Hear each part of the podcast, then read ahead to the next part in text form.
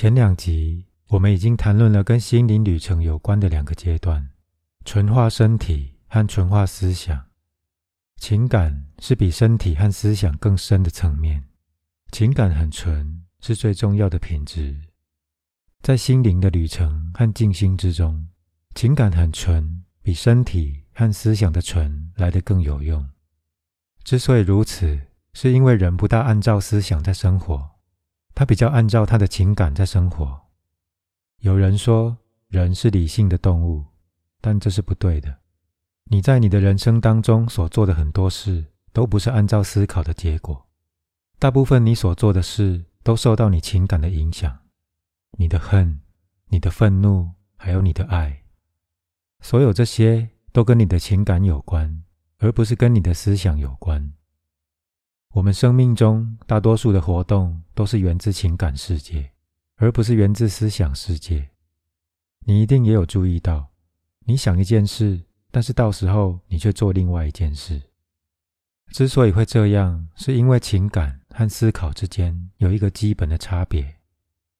你或许会决定你不再生气，你或许会认为生气是不好的。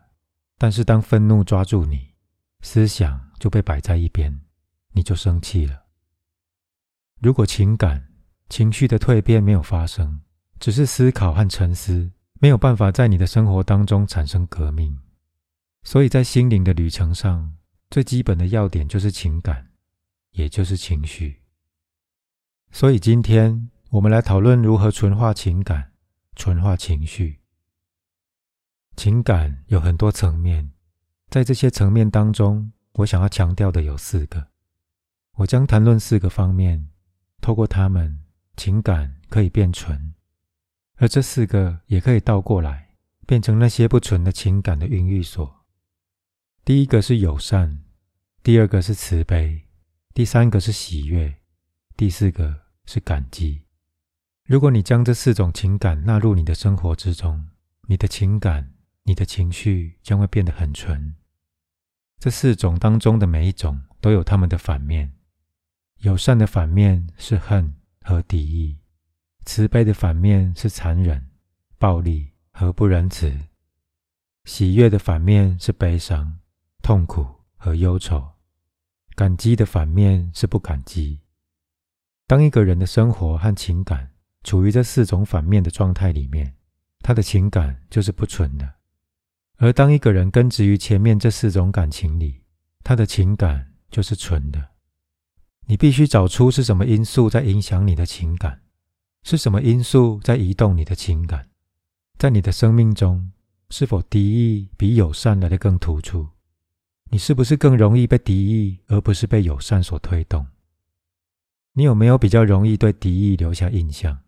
你是否更容易被他所引发？你是否从他得到更多的能量？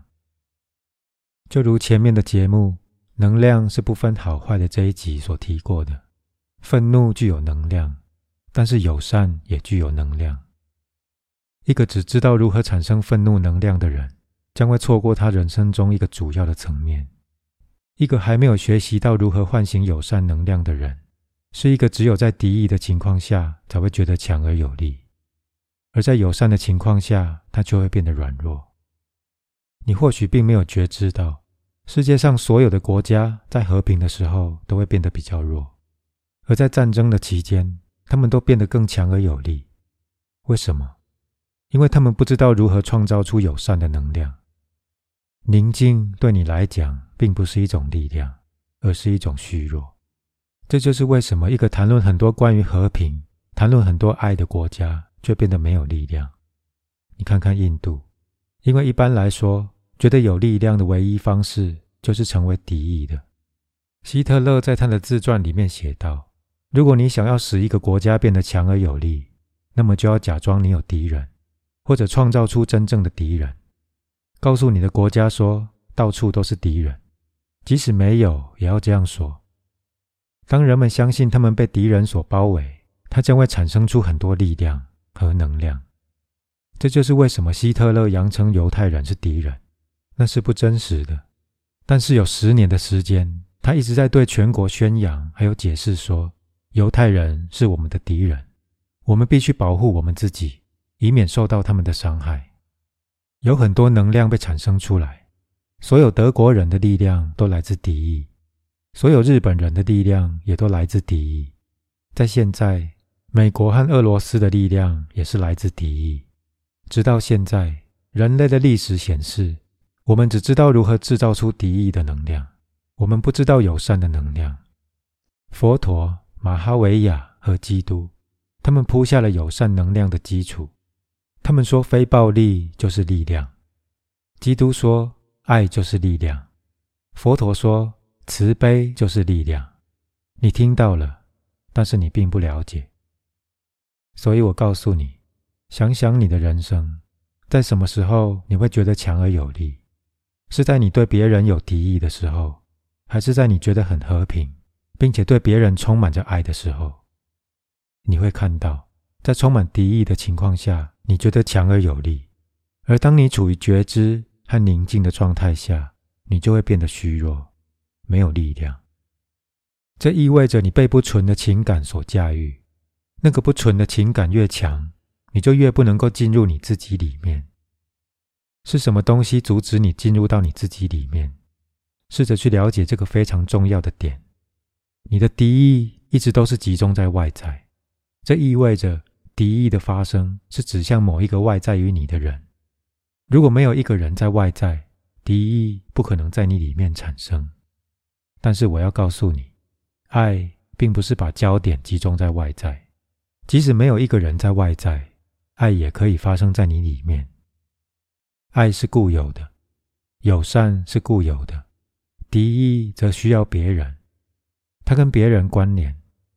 恨是由外界所引发的，爱则是从内在涌现出来的。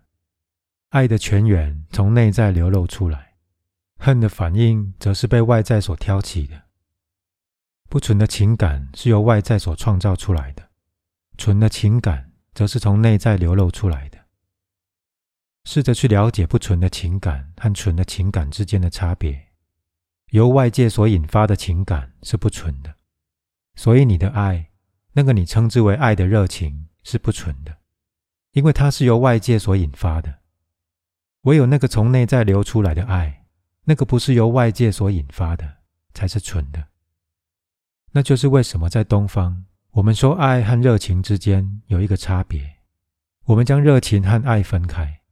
热情是由外界所引发的，在佛陀或马哈维亚的内心并没有热情，但是他们有爱。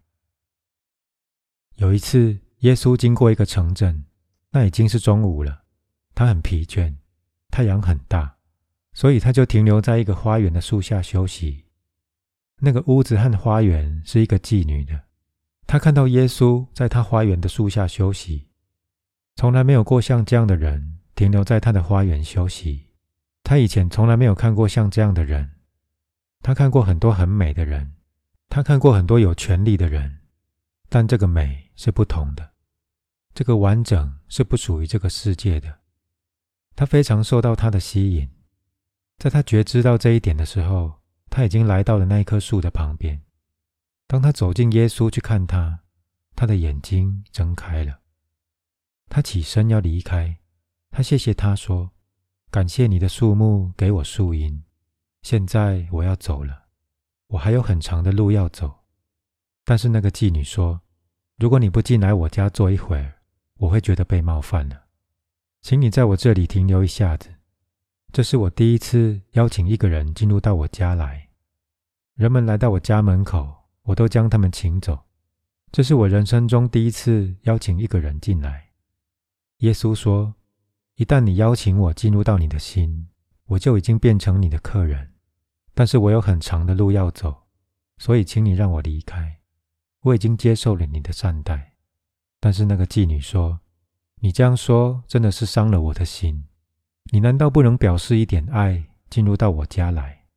耶稣告诉他：“记住。”我是唯一能够爱你的人，其他来到你家门口的人都不爱你。我是唯一能够爱你的人，其他来到你家门口的人都不爱你，因为他们没有爱。他们之所以来，是因为要找你。对我而言，我的爱是在我里面。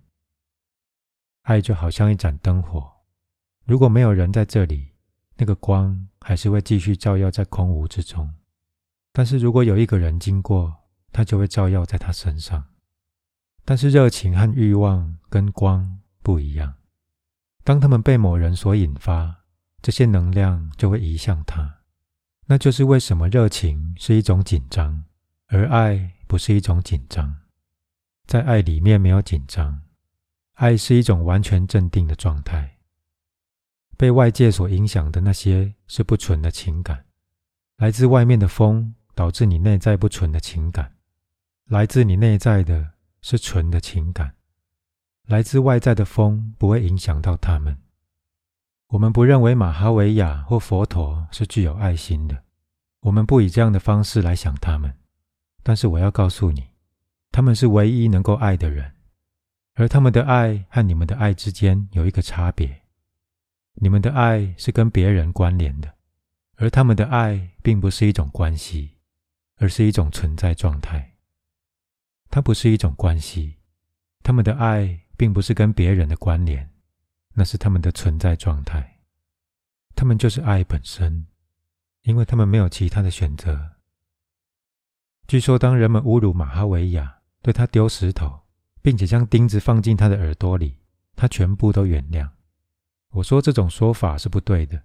马哈维亚并没有原谅任何人，因为他没有生气，所以也就没有被冒犯，自然没有所谓的原谅。因为唯有生气的人才能够原谅。马哈维亚并没有可怜他们，因为只有残酷的人才会可怜别人。所以马哈维亚到底做了什么？马哈维亚是无助的，他除了爱以外，没有其他的东西可以给予。不管别人对他怎么样，他唯一的答案就是爱。如果你对一棵长满果实的树木丢石头，你所得到的答案就只有果实，没有其他的答案。树木并不会做什么。这就是它的无助。如果你将任何水桶丢进一条有很多水的河流里，不论那个水桶是脏的或是干净的，是黄金做的或是铁做的，河流并不会有所选择，它只会给出水。河流并没有什么伟大，它是无助的，它没有办法以其他的方式来做。所以，当爱是一种存在状态，它是一种无选择。一个人必须给予，没有其他的方式。所以，那个来自内在的情感，那个不是从外在拉你的情感，那个没有办法从外在拉出的情感，才是纯的情感。那个外在的暴风雨在你里面引发出来的情感波浪，是不纯的情感。由外在所引发出来的情感，会在你里面产生不安和担心。而那个从你自己里面产生出来的情感，将会使你充满喜乐。所以，要记住关于纯的和不纯的情感的第一件事：纯的情感是一种存在状态，不纯的情感是一种本性的歪曲、扭曲，而不是本性的存在状态。不纯的情感是外在对本性的影响，纯的情感是本性的内在扩张。所以想想看，那个推动你的情感是来自你的内在，或是由别人在你里面所创造出来的。我走在街上，你侮辱我，如果我因为这样而生气，这是不纯的情感，因为是你在我里面创造出它。我走在街上，你向我表示尊敬，我就很高兴，这是不纯的情感，因为是你在我里面创造出它。但是如果我的内在保持你对我侮辱或赞美之前一样，那么这是纯的情感，因为你并没有在我里面创造出它，它是我自己的。那个我自己的是纯的，那个来自外在的是不纯的，那个来自外在的是一种反应，一种回音。每个人都曾经去过一些可以听到回音的地方，比如说峡谷。或山上，如果你发出一个声音，山群就会重复它。我说，大多数的人都只是在回音。如果你说些什么，他们就会重复它。他们没有他们自己的东西可以说，他们就好像回音似。如果你尖叫，他们就会尖叫回来。它并不是他们的，是你创造出它。你所给出的并不是你的，是别人在你里面创造出它。所以要记住这第一把钥匙：情感、情绪必须是你自己的，它不应该是一个反应，它必须是你本性的存在状态。我们将这个本性的存在状态分成四个部分。第一部分就是友善，友善是一个必须被发展出来的品质，友善必须被发展出来，因为在你里面有一个友善的源头，但生命给予很少的机会让它发展，它还是保持没有发展，它还是保持好像你本性土壤里的一颗种子，它没有办法成长。而敌意的种子发展的很淋漓尽致，为什么？这有一些自然的原因，因为它也是需要的。它或许有需要，但它并不是要作为我们毕生的伙伴。有时候它是需要的，而有时候放掉它也是需要的。当一个小孩子被生下来，他的第一个经验并不是爱的经验。当一个小孩子被生下来，他所得到的第一个经验是恐惧。这是很自然的。小孩子在他母亲的子宫里非常舒适，他在那里面没有谋生或觅食的问题，一点担心都没有。他在一种非常安逸、非常喜乐的睡眠当中休息。而当他脱离母亲的子宫的时候，他在每一方面都会很虚弱。他的第一个经验是恐惧。如果他所得到的是一种恐惧的震惊，他将不会对他所看到的第一个人感觉有爱。他会害怕那个人。如果他害怕某个人，他将会开始恨他。这是一个基本原则。恐惧从来没有办法创造出爱。如果有人说没有恐惧就不可能有爱，他的说法是完全错误的。如果有恐惧，就不可能有爱。带着恐惧，永远不可能有爱。即使爱在表面上被显示出来，里面也没有爱。在这个世界上，我们所看到的大多数的爱都是基于恐惧，而基于恐惧的爱是虚假的。那就是为什么在表面上有爱，但是恨却一直从内在流出来。你同时恨你所爱的人，表面上是爱，但是底下却藏着恨，因为你害怕人。我们要记住，一个恐吓别人的人，错过了接受爱的机会。如果父亲恐吓他的儿子，他将没有办法得到他的爱；如果先生恐吓他的太太，他将没有办法得到他的爱。他会得到一种伪装的爱，但是他不会得到真正的爱，因为爱唯有在没有恐惧的情况下才能够成长。他不会在恐惧之中成长。小孩子一被生下来就经验到恐惧，那就是恨的源头被活化的时候，爱的能量的源头。并没有被活化。大多数的人一直到死，这个爱的能量的源头都没有被活化，因为生命没有给他机会。你会认为你爱某一个人，那也不是爱，那只是色欲，甚至连那个也只不过是色欲，而不是爱。爱只能透过静心而成长。这就是为什么在你里面的爱和友善必须被发展。尽管这一切的原始本能不给他机会发展，爱和友善仍然必须被发展。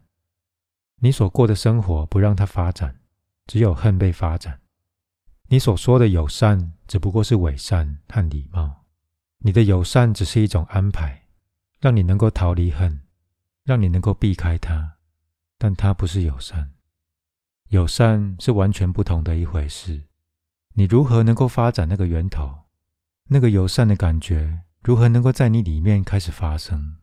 你必须经常在你的周围创造出一个友善的环境，友善的讯息必须被传达到你周围所有的人，友善的波浪必须被送出去。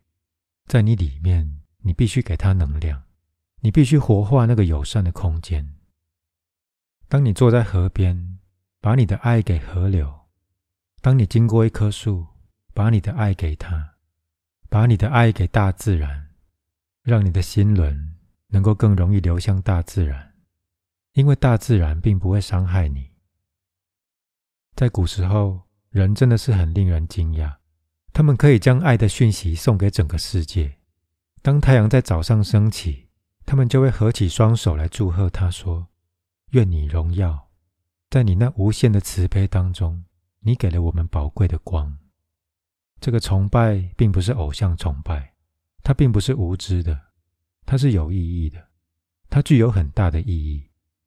一个充满着对太阳的爱的人，一个只是称呼河流为他的母亲而变得充满爱的人，一个称呼地球为他的母亲而充满着爱的人，不可能怀着不喜欢人的心境太久的，那是不可能的。将爱的讯息送给大自然的人是非常棒的人。他们到处都在培养祈祷、培养爱和奉献，这是需要的。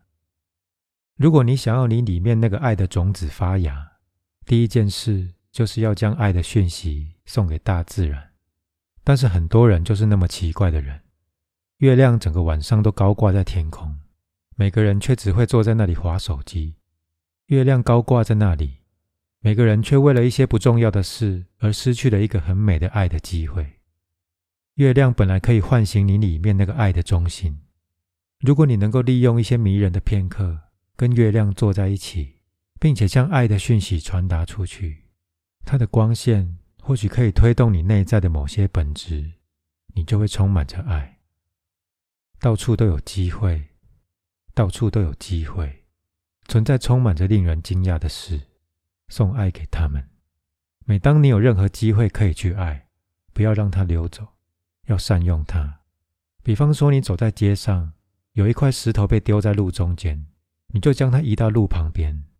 这是一个完全免费的机会，它将会蜕变你的整个生命。这个举手之劳的工作花费非常少，有比这种更廉价的静心吗？你走在路上，看到一块石头，你将它捡起来，然后摆在路旁。谁知道有谁可能会经过？谁知道有谁可能会因为这块石头而受伤？你实践了一项爱的行为。之所以这么说，是因为生命中非常小的事，可以在你里面培养出爱的种子。非常非常小的事。有一个小孩在街上哭，你刚好经过，你难道不能停留一下，帮他擦一下眼泪吗？有一个美女在街上哭，你刚好经过，你肯定不会错过。这个时候，你的口袋里。肯定能够变出手帕或是卫生纸。在生命当中有很多很小的事情，非常小的事情，你将它们给忘了。我要告诉你们的是，如果你将你的手放在某人的肩膀上，然后透过你的手，将你心中所有的爱都送给他，那么就让你生命所有的能量，让你的整个心都集中在你的手，让它全部给出去。你将会感到很惊讶，就像魔术一般的事将会发生。当你洞察一个人的眼睛，透过你的眼睛将你的整个心都倾倒出去，你将会感到很惊讶。你的眼睛将会变成魔术般的，他们将会撼动别人的内在。不仅你自己的爱会被唤醒，你或许也可以成为一个媒介，让别人的爱也被唤醒。当一个人可以很正确的去爱，爱会在千千万万的人里面变得活跃起来。不要错过任何可以唤醒你里面这个友善和爱的中心的机会。为了要抓住这个机会，请你记住这把钥匙：每天二十四小时里面，记得做一两件你不期望有任何回报的事。你一天工作二十四小时，你之所以这样做，是因为你想得到某些报酬。每一天，经常性的做一些你不期望有任何报偿的事，这些是爱的行为，他们将会帮助你内在爱的诞生。如果一个人每天只做一件不求报偿的事，他将会从中得到很多，因为这将会使他内在的爱的中心活化起来、发展起来。所以要做一些你不求任何回报的事，这样的话，友善将会渐渐、渐渐的成长。而有一个片刻会来临，到时候你将能够对陌生人表示友善，然后将会有更多的成长。有一个片刻会来临，到时候你甚至能够对你的敌人表示友善，然后有一个片刻会来临，到时候你将不会去区分谁是朋友，谁是敌人。马哈维亚曾经说过：“每一个人都是我的朋友，我对任何人都没有敌意。”这并不是一个思想，而是一种感觉。它并不是你头脑里的一个思想，而是一种存在状态。在那种状态下，你觉得没有一个人是你的敌人，没有一个人是你的敌人。那一种状态是在什么时候产生的？当你不再是任何人的敌人的时候，那种状态就产生了。很可能马哈维亚还有一些敌人，但是马哈维亚说，没有一个人是他的敌人。他这样说是意味着什么？他意味着他不期待任何敌意，他是在说他已经不怀任何敌意。那是多么喜悦的时刻！当你非常爱一个人，喜悦就产生了。那么，一个能够爱整个世界的人，他所能够经验到的喜悦会有任何的界限吗？这并不花费你什么，你并不会失去什么，但是你却能够得到很多。那就是为什么奥修不说马哈维亚和佛陀是气俗的人。在这个世界上，他们比任何人都享受更多的生命。在这个世界上，他们是享受最多的。你或许是一个气俗的人，但是他们不是。他们已经打开很多无限的喜乐的门。他们已经喝醉了。他们已经知道世界上最美的和最神圣的。所以，为了那最终的片刻。你必须去规范你的生活。当那个最终的片刻来到，你将能够把你的爱给予整个世界。每天一定要做出一些小小的爱的行为，有意识的去做它。每一天都有无数的机会可以让你表达你的爱，但是你有很多坏习惯，你错失了所有表达爱的机会，却不会错过一个表达恨的机会。你错过越多表达恨的机会就越好，你能够利用越多表达爱的机会就越好，让恨的机会流过，偶尔让他们不被利用的走掉，偶尔有意识的使用爱的机会，这将会对加速你的静心过程非常有帮助。所以，第一支钥匙是友善，第二支钥匙是慈悲，慈悲也是一种友善的形式。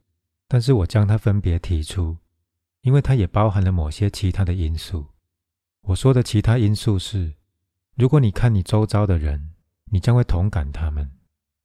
现在有很多人坐在这里，一个人从来不知道，到了晚上，其中某一个可能就会死掉。不管怎么说，到了某一个晚上，每一个人都会死掉。有一天，你们都会走掉。如果我了解到这些坐在我前面的人，或许其中有一个，我将来就永远看不到了。当我觉知到这一点，我的心难道不会去同感他们吗？我的心难道就不会对他们产生一种慈悲的感觉吗？当你走进了公园，开在那里的花，到了晚上将会凋谢。它们的生命很短，它们在早上开花，到了晚上就谢掉了。当你想到这些正在微笑的花，到了晚上将会凋谢、掉落，然后跟泥土混在一起，这难道不会使你充满着对他们的慈悲吗？当你想到某些夜空里的星星会破掉而坠落下来，你难道不会充满着对那些星星的同感和爱吗？如果有一种很深的了解，当我们看着周遭的每一样东西，我们在面对他们的时候，一定会产生慈悲心。我们一定会去同感他们。我们的汇合是那么的短暂，这个生命是那么的困难，这个机会是那么的稀有。在每一个人里面都有那么多的热情，那么多的欲望，那么多的痛苦，但是我们仍然活着，相爱着，并且创造出很多艺术。这难道不会让我们产生出很多慈悲心吗？有一次，一个人对着佛陀吐痰。那个人因为非常生气，所以对他吐痰。佛陀将痰擦掉，然后告诉那个人：“你还想说些什么？”坐在佛陀旁边的弟子阿难说：“你在说些什么？他还有话说吗？如果你允许的话，我要好好料理他。他对你吐痰，这已经是极限了。但是佛陀说，他试图想要说些什么，但是他找不到适当的语言。他试图想要说些什么，但是他的语言是没有力量的，而他内心的冲动是很强烈的，他没有办法将它说出来，所以他就透过行动来说他。这就是慈悲。佛陀同情那个人，因为他的语言是那么的没有力量。那个人试图要说些什么，他试图要表达些什么，他非常生气，但是他找不到适当的字眼，所以他用吐痰来表达。奥修说：“当有人带着爱来到我的面前，握住我的手，我可以感觉到有很多的慈悲。他试图要说些什么，但是语言有所不足。那个人借着握住我的手，想要说些什么。当一个人拥抱另外一个人。”语言是不足的，人是那么的无助。他试图要说些什么，所以他用他的心去靠近另外一个人的心，因为他找不到另外的方式。但是你看到什么？你在人们的身上所看到的，并不是使你产生慈悲心的东西，而是你想要加以批评的东西。你在人们的身上所看到的，是那个引发出你的残酷的东西。而不是那个引发出你的慈悲心的东西。你看到人们里面不真实的东西，看到不是他们的心，而是他们无助的部分。一个人骂我，那是他的心吗？不，那一定是他的无助。在一个最坏的人里面，也有一颗心。如果你能够看到他，你将会充满着慈悲，你将会充满着很大的慈悲。佛陀在那天早上说：“我感觉到慈悲，有很多的慈悲，语言是那么的不足。阿难，人的心试图想要说很多，但是他操作不来。佛陀只是问那个人：你还想说些什么？而那个人还能够说什么？如此一来，已经很难再说什么了。那个人离开，到了晚上，他觉得很后悔。”所以隔天，他跑去跟佛陀道歉。他趴在佛陀的脚边，开始哭泣。佛陀说：“阿难，你有没有看出语言是多么的不足？现在他再度想要说些什么，但是他做不到。昨天他想要说些什么，但是他做不到。所以他以某种方式来表达。现在也是一样，他也是想要说些什么，但是说不出口。”只好以行动来表达。阿难，语言是非常不足的。人们值得我们很大的慈悲。生命是短暂的，只有几天的时间。我这样说，好像它只有几天的长度，但是事实上，甚至连再来的几个片刻都是不确定的。如果在这几个片刻的生命里，我们不学习互相慈悲，我们就不是很有人性。我们不知道生命，我们并没有真正认识生命，所以要散布慈悲到你的周围，环顾你的四周。人是那么的不快乐，不要再增加他们的不快乐。你的慈悲将会减少他们的不快乐。只要一句慈悲的话，就会减少他们的不快乐。不要增加他们的不快乐。你们都在互相增加对方的不快乐。你们都互相帮助对方变得更不快乐。每一个人的背后都有很多人在使他变得不快乐。如果能够对慈悲有所了解，你将会改变所有你引起别人不快乐的方式。而如果你能够将快乐带进某人的生命里，你将会找到一个方式去做它。记住一件事：带给别人不快乐的人，到了最后会变成他自己不快乐。而一个带给别人快乐的人，到了最后会达到快乐的高处。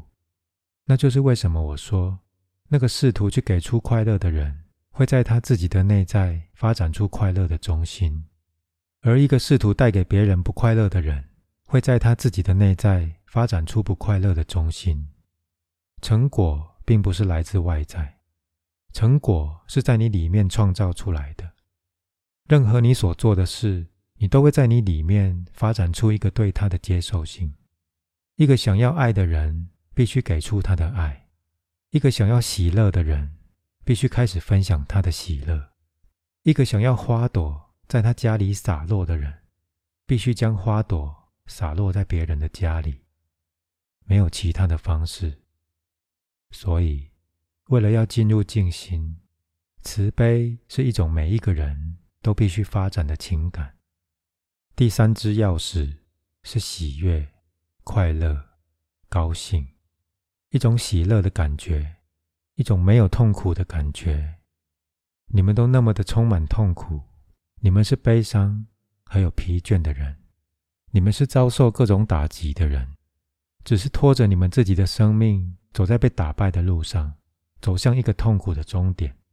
你们在走路，好像你们已经死掉一样，在你们的走路当中没有能量，没有生命，在你的日常生活当中没有生命，你是昏睡的，悲伤的。心碎的，被打败的，这是不对的。因为不管生命是多么的短暂，死亡是多么的确定，有一些了解的人是不会悲伤的。苏格拉底即将过世，他已经服下了别人给他的毒药，他在笑。他的弟子克雷托问他：“我们的眼睛充满着眼泪，而你却在笑。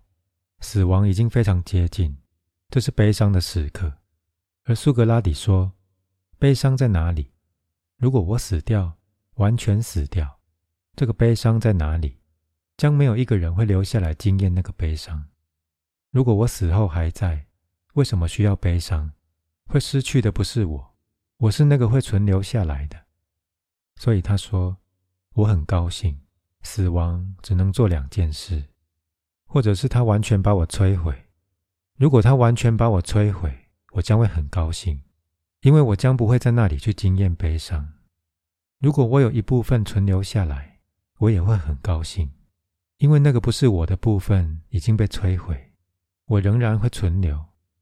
死亡只能做两件事，所以我在笑。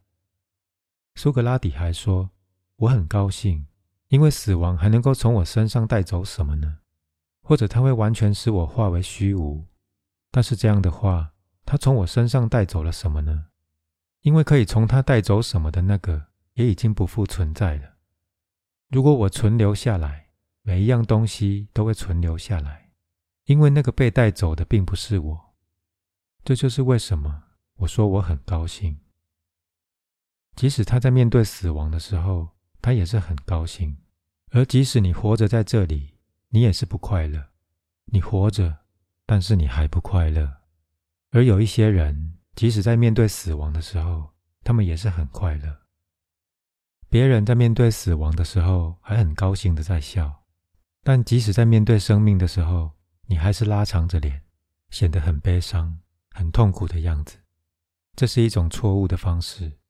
一个充满敌意的人没有办法走上心灵的旅程。在心灵的旅程上，喜悦是需要的。在心灵的旅途上。你需要一种充满喜乐的精神，所以在任何的时候都要很喜悦。这些只是习惯，悲伤只是你所养成的一种习惯，喜悦也是你可以养成的一种习惯。为了要支持喜悦的心情，你必须去看生命的光明面，而不是黑暗面。如果我告诉你说，我有一个朋友唱歌唱得很好听，他的歌声很美，或是吹笛子吹得很美。你会说，或许吧。不过我常常看到他在酒馆喝酒，他怎么能够吹笛子？如果我告诉你说这个朋友吹笛子吹得很美，你会告诉我说，这怎么可能？我们常常看到他在酒馆喝酒，这是在支持黑暗。如果我告诉你这是我的朋友，他会喝酒，然后你告诉我说，也许是这样吧，但是他吹笛子吹得很美。这是看生命的光明面。一个想要快乐的人，必须去看光明面。一个想要快乐的人，他将会看到在两个白天之间有一个夜晚；而一个想要感觉悲惨的人，将会看到一个夜晚在两个白天之间。我们去看生命的方式，直接影响到我们内在心情的发展。所以，不要看生命的黑暗面，要看生命的光明面。奥修曾经分享过一个他小时候的经历。他说：“当我还小的时候，我父亲很穷，他花了九牛二虎之力才为他自己盖了一个房子。他很穷，而且很无知。他以前从来没有盖过房子，他克服了很多困难才盖出这个房子。他一定是不知道怎么做，因为当房子盖好要搬进去住之前，下了一场大雨，然后房子就垮下来了。那个时候我还小，但是我觉得很伤心。我父亲不在镇上，所以我发出一个讯息，告诉他说房子垮下来了，我们想要搬进去住的所有希望都化成灰烬。当他到达的时候，他分一些糖果给镇上的人。他说：“我非常感谢神。”如果房子在八天之后才垮下来的话，我所有的孩子都会被压死，没有一个可以存活。我们本来预定八天之后就要搬进那个房子，在那之后，每当他想到那件事，他都觉得很庆幸，庆幸房子早了八天垮下来。如果他在八天之后垮下来，那一定是一个悲剧。生命也可以以这样的方式来看待。像这样去看待生命的人，会有很多喜悦和喜乐在生命中产生。这一切都依你如何看待生命而定。生命本身不含意义，它全都要依你如何看待它而定。你的态度、你看待它的方式和你的了解，可以成它，也可以败它。问你自己，看看你把你自己的焦点放在哪里？你曾经看到一个人？坏到连一种神圣的品质都没有吗？如果你能够找到这样的一种品质，那么就集中在它上面。那是那个人真正的本质。在生命当中，要在每一个地方寻找光，因为透过这样的方式，光将会在你里面诞生。这就是喜悦。第三种感觉是变得充满喜悦。你变得那么的充满喜悦。以至于它可以排除痛苦和死亡。你变得那么的喜乐，以至于痛苦和死亡会枯萎、消失。你甚至不会觉知到有痛苦和死亡的存在。一个在他自己里面培养喜悦和喜乐品质的人，将会在静心中有所成长。这对静心的成长是非常非常重要的。从前有一个圣人，他活得非常快乐，每个人都没有办法理解，因为他们从来没有看过他悲伤或是痛苦。当他即将要过世，他说：“在三天之内我就要走掉了。我让你们先知道这件事，为的是要你们不要在一个一生都在笑的人的坟墓上哭。我让你们先知道这件事，为的是不要有悲伤降临这个茅屋。这里一直都很喜乐。”这里一直都充满欢笑，所以要让我的死亡成为一个庆祝，不要使它成为一个哀伤的理由。不要哀悼我的死亡，要使它成为一个庆祝。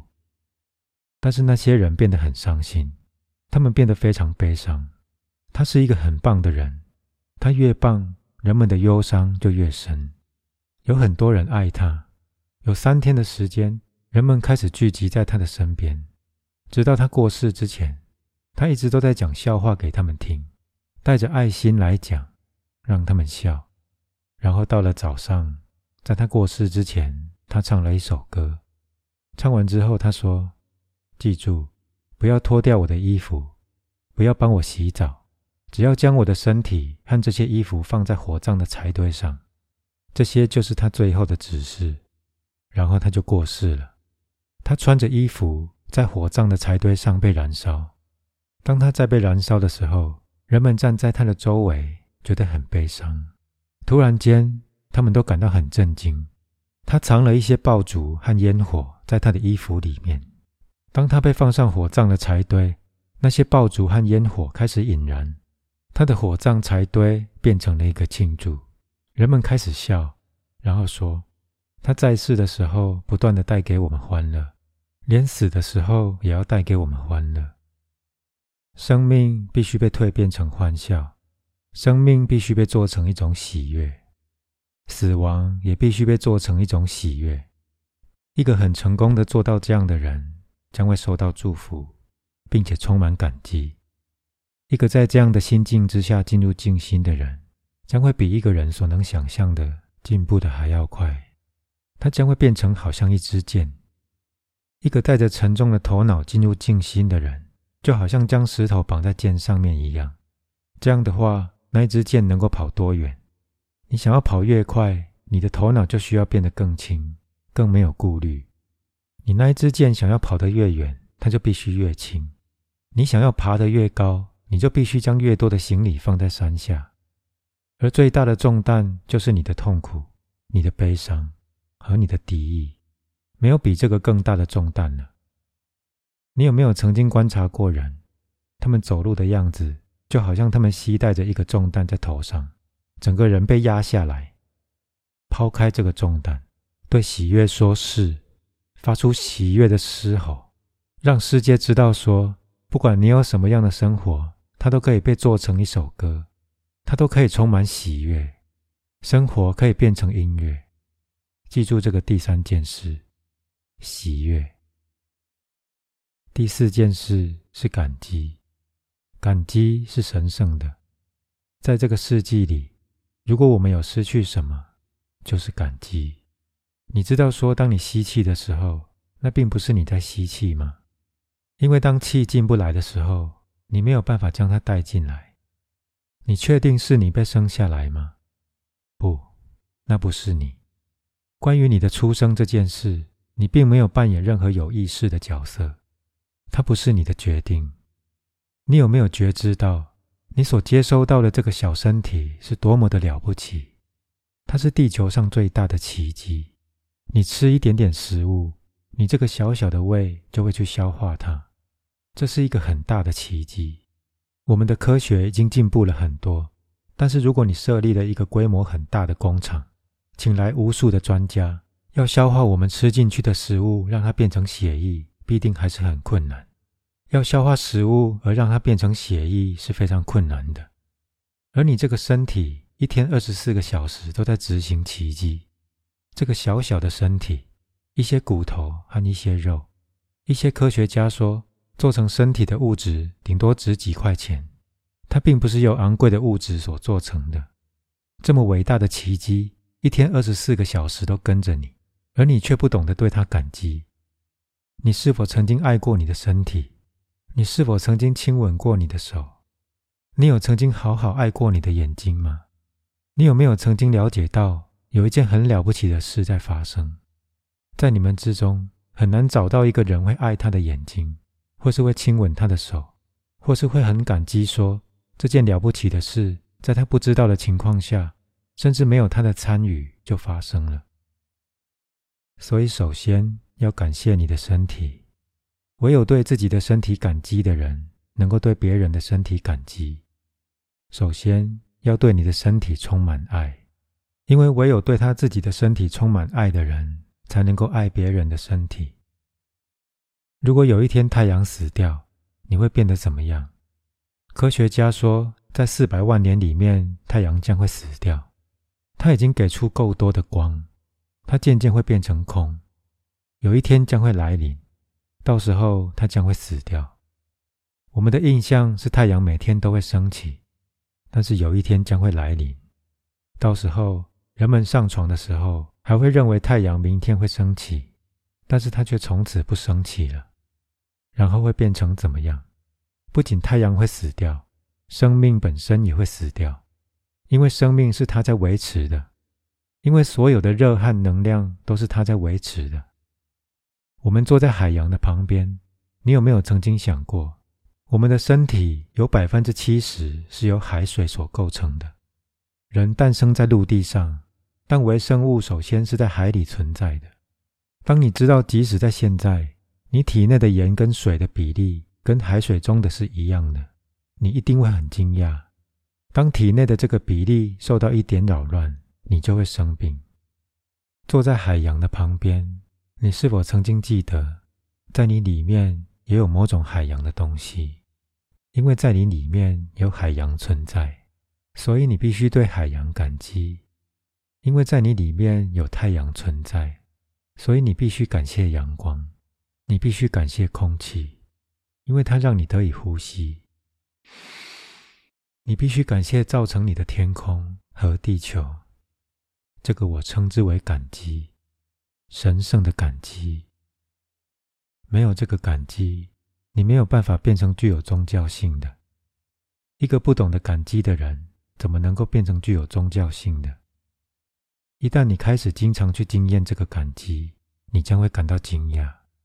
这个感激会带给你很多的和平，很多的奥秘。然后，你将会了解一件事：你并不值得老天给你所有这些东西，但是因为你有这一切，所以你会充满感激。你会充满感激，因为你所接收到的东西会给你一种满足感。表达你的感激，找出一些拓展感激的方式，透过它，你的静心将会加深。不仅你的静心，你的整个生命都将会有很大的改变。你的生命将会变得非常不同，它将会变成完全新的。耶稣被钉在十字架上，当他即将过世的时候，他说：“天父，原谅他们，请你原谅他们，因为第一，他们不知道他们在做什么。”那是耶稣的慈悲。第二，他说，在你和我之间有一个距离，现在那个空隙已经密合了。他们帮助我消除了我们之间存在的距离，为此我觉得很感激他们。所以，当你在生活中跟任何一个人关联，要经常记得你的感激，你将会发觉你的生命变得充满奇迹。我已经告诉你们，关于要纯化情感所必要的四件事：友善、慈悲、喜悦和感激。还有很多其他事，但是这四件事就够了。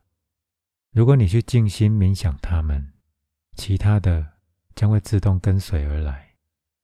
情感就是这样在变得很纯。前面几集。我们已经谈过身体如何可以被纯化，思想如何可以被纯化，以及情感如何可以被纯化。即使你们只能够操作这三件，你们也会进入一个新的、很棒的世界。即使你们只能够操作这三件，也有很多事会发生。下一集我们将谈论三个主要的原则。我将会分享奥修所讨论的身体的空、头脑的空和情感的空。前面我们一直在谈论关于纯化，下一集我们将谈论关于空。当纯洁和空汇合在一起，三摩地就发生了，成道就发生了。